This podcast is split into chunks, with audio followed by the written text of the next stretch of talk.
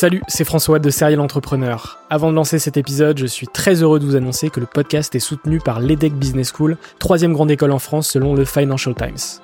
L'entrepreneuriat se démarre très souvent à l'école, et vous le savez, nombreux et nombreux sont les entrepreneurs qui ont créé leur premier projet pendant leurs études. L'ambition de l'EDEC, c'est de former ces étudiants entrepreneurs à avoir un impact positif sur le monde au travers de leurs projets. L'école a ainsi intégré l'impératif de responsabilité globale dans sa stratégie, tant au niveau de ses incubateurs que de ses cours et de ses initiatives académiques. Au sein de ses campus de Lille, Nice, Paris à Station F ou encore à Berkeley en Californie, elle accompagne les startups grâce à sa méthode unique d'entrepreneuriat Responsible Entrepreneurship by Design.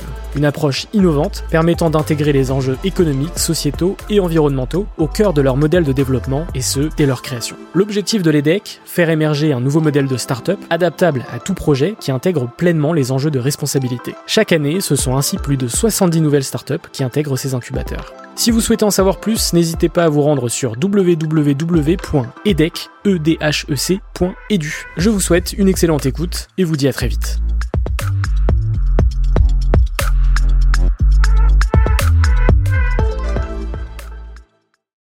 Bienvenue sur Serial Entrepreneur, le podcast des entrepreneurs.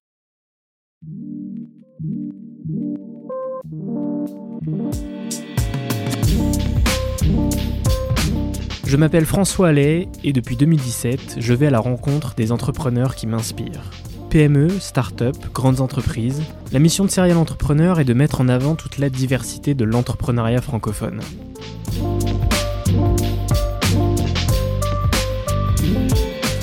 C'est François Allais, j'espère que vous allez bien. Cette semaine, retrouvez un extrait qui m'a beaucoup beaucoup marqué de l'épisode numéro 64, publié en mars 2022. J'avais le plaisir de recevoir Sarah Da Silva Gomez, la fondatrice de la marque Constant et Zoé. Dans cet extrait, elle me racontait son burn-out et son passage dans Qui veut être mon associé. Elle se livrait avec une grande transparence sur un sujet si peu abordé dans l'entrepreneuriat. Je vous laisse avec cet extrait. Très belle semaine et à mercredi prochain. Quand on arrive en 2019, effectivement, il y a eu la diffusion euh, en janvier 2020 de Qui veut être mon associé? Et donc, ce qu'il faut savoir, c'est que le tournage avait eu lieu en juillet 2019. Ok? Donc moi, j'ai tourné en juillet 2019. Euh, et là, euh, et là, on se dit les choses. Apparemment, sur les podcasts, on se dit les choses. Euh, on utilise des, des, vrais mots euh, qui font peur et qui font mal. Euh, c'est que j'étais euh, en plein burn-out. J'aime pas bien ce mot. J'aime vraiment pas ce mot. Parce que j'ai l'impression que tout le monde est en burn-out aujourd'hui, si tu veux. Donc moi, euh, à l'époque, comme j'avais l'impression d'être une machine et de pouvoir faire 100 heures, et d'aller partout sur toute la France et de gérer mon frère en même temps, je n'acceptais pas que les gens puissent être en burn-out, tu vois. Donc c'est horrible de dire ça, c'est dur. Euh, du coup, euh, du coup, les dieux m'ont rappelé à l'ordre quelques années plus tard, et je pense que j'ai vraiment pris le contre-coup de tout ce que je t'ai raconté avant. Et, mmh, ce normal. Euh, et donc, si tu veux, avant le tournage de Qui va être mon associé, grosse étape aussi, donc pro et perso pour moi. Euh, c'est que euh, c'est qu'il y a une partie d'équipe qui va m'entendre, je pense, sur ce podcast et qui va découvrir ça. Mais, euh, mais donc faut imaginer que là, sur 2018-2019, moi, je partais deux semaines à peu près en moyenne par mois et je me faisais des 4000, 5000 bornes à la semaine où je passais dans tous les centres, j'installais, je désinstallais, je mettais des des stands en place, euh, voilà. Et après, je, je repartais, j'enchaînais, j'étais tout le temps au téléphone, gérer les prods, gérer les collections, gérer tout ça. Et en février, euh, j'étais en déplacement, tu vois, et là, je commence à me sentir mal, épisode de vomissement, épisode de migraine. Bon, ok, c'est pas grave, ça arrive, tu reprends ta bagnole, tu repars sur un rendez-vous. Deux semaines après, ça te refait pareil en, déplacement, vomissement, tête qui tourne, le, corps qui va mal. Donc, euh, bon, euh, t'annules jamais des rendez-vous, mais là, t'annules ton rendez-vous, tu vois. Tu retournes le lendemain, t'es pas bien, mais tu retournes, tu vois, tu finis ta semaine. Et puis euh, semaine qui une autre semaine où je devais partir en, déplacement, pareil, la veille, là c'était un week-end, mon corps ne répondait plus. je, vraiment, je te le dis simplement, et que mon corps n'était que douleur. Donc moi, faut imaginer que je suis jamais malade, j'ai jamais pris de week-end, j'ai pas pris de vacances, je travaille comme une dératée. Quand je travaille pas, je suis avec mon frère. Euh, et je me dis, euh, j'ai un truc à faire sur cette terre, euh, personne va me l'empêcher, et encore moins mon corps. Euh, et, et, et, en fait, euh, dans ma tête, je me disais, Sauf les que gens. là, il, il, il te dit stop. voilà, je suis gens, mais je me disais, les gens sont pas prêts, je vais révolutionner un truc, j'ai une énergie de fou. Et là, en fait, euh, et là, tu tombes. Et là, tu tombes. euh, c'est le corps qui répond plus, qui est douloureux. Euh, J'arrive pas à marcher. Euh, pour moi, ça paraît fou ce que je suis en train de te raconter. Mais euh, je prends une assiette chez moi, d'accord, pour la mettre dans le lave-vaisselle. Mon, bras me fait tellement de douleur que je lâche l'assiette par terre. D'accord? Je peux plus conduire parce que passer des, vitesses, c'est douloureux. Je vais à la pharmacie, je marche et d'un coup, boum, les adducteurs euh, et je suis bloquée dans la rue, je peux plus avancer. Et euh, bah, la pharmacie, elle à 10 minutes à pied de chez moi. Je mets 35 minutes, euh, la gueule enfarinée, à moitié en train de pleurer, euh, 35 minutes à marcher de douleur. Chaque pas, euh, c'est des douleurs dans tout mon corps. Tu vois, je sentais mon squelette. c'est ce que je disais au médecin à l'époque. Je sens mon squelette qui bouge en moi, quoi. C'est complètement fou.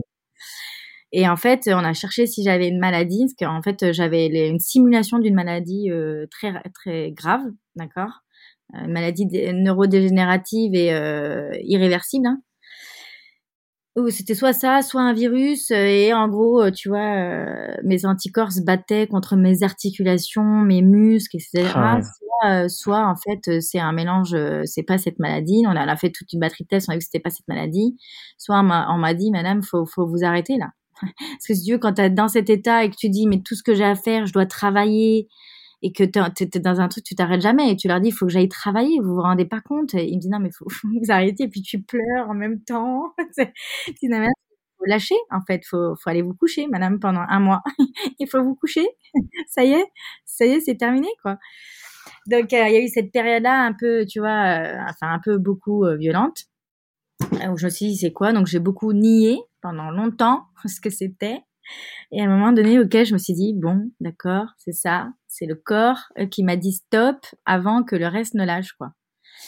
Euh, et en parallèle de ça euh, il y avait les casteurs les, journalistes casteurs de M6 si tu veux qui m'appelaient. Ouais faut envoyer des documents des machins. Moi je voulais pas la faire l'émission à la base.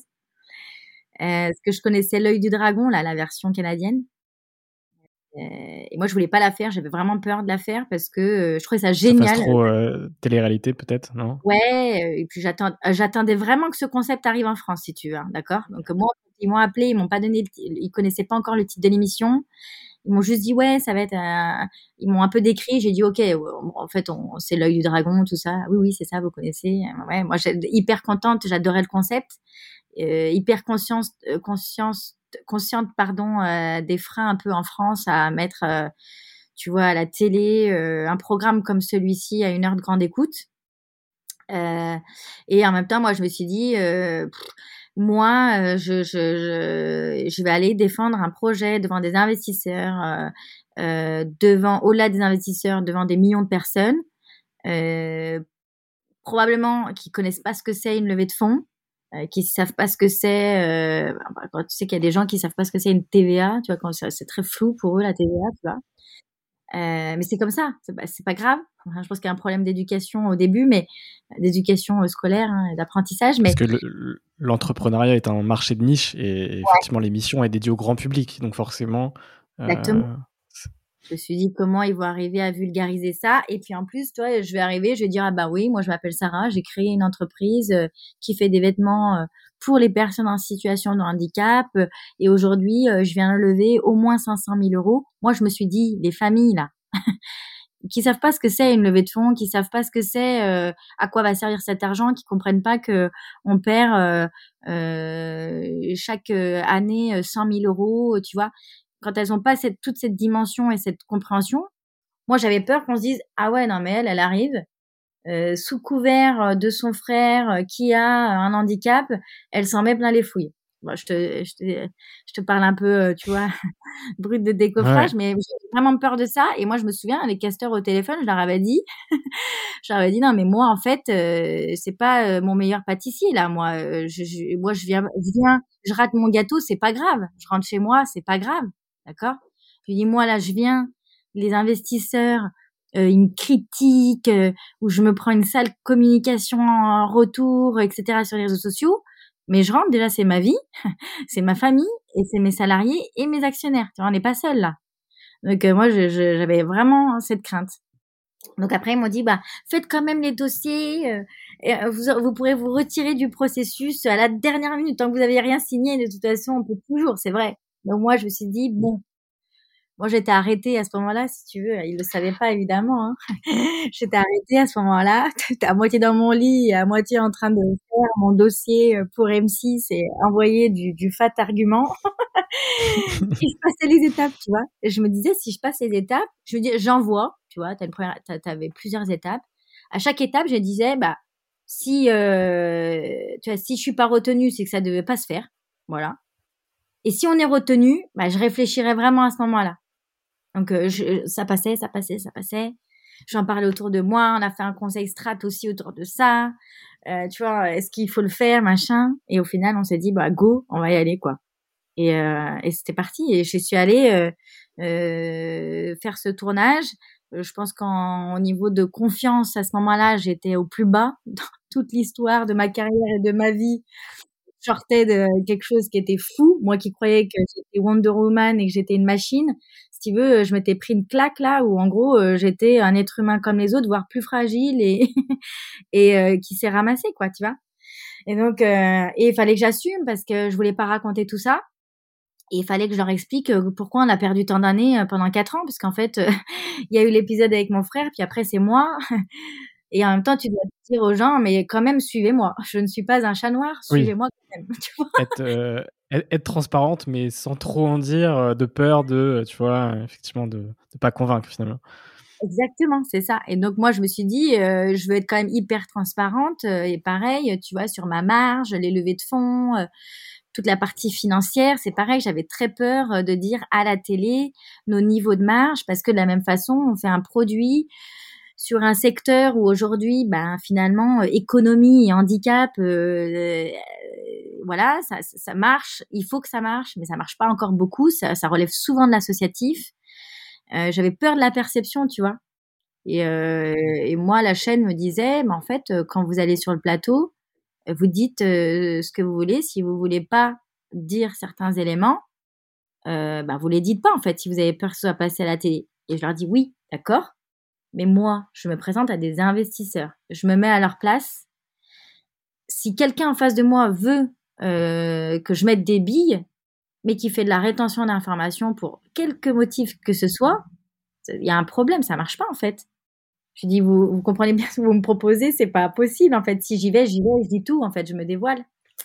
Donc, euh, donc c'est pour ça que c'était un peu compliqué, mais en vrai, c'était une super expérience. Et puis, en plus, euh, je pense que nous, on a eu une chance quand même incroyable, c'est que ça aboutit sur euh, l'investissement de, de, Delphine André. Et des cinq investisseurs, des cinq investisseurs. Ah oui, des cinq investisseurs, effectivement. Non, les cinq ont investi, les cinq ont bien investi aujourd'hui, ont investi plus que ce que euh, j'étais venue euh, chercher le jour même. Et puis j'ai eu des super retours, il y a eu beaucoup d'émotions. Et puis après la diffusion aussi, ça a été incroyable. vraiment, ce qui s'est passé après la diffusion, ça a été incroyable. C'est la fin de cet extrait. Si vous souhaitez écouter l'épisode en intégralité, retrouvez-le sur toutes les plateformes de podcast. C'est le numéro 64 avec Sarah da Silva Gomez, publié en mars 2022.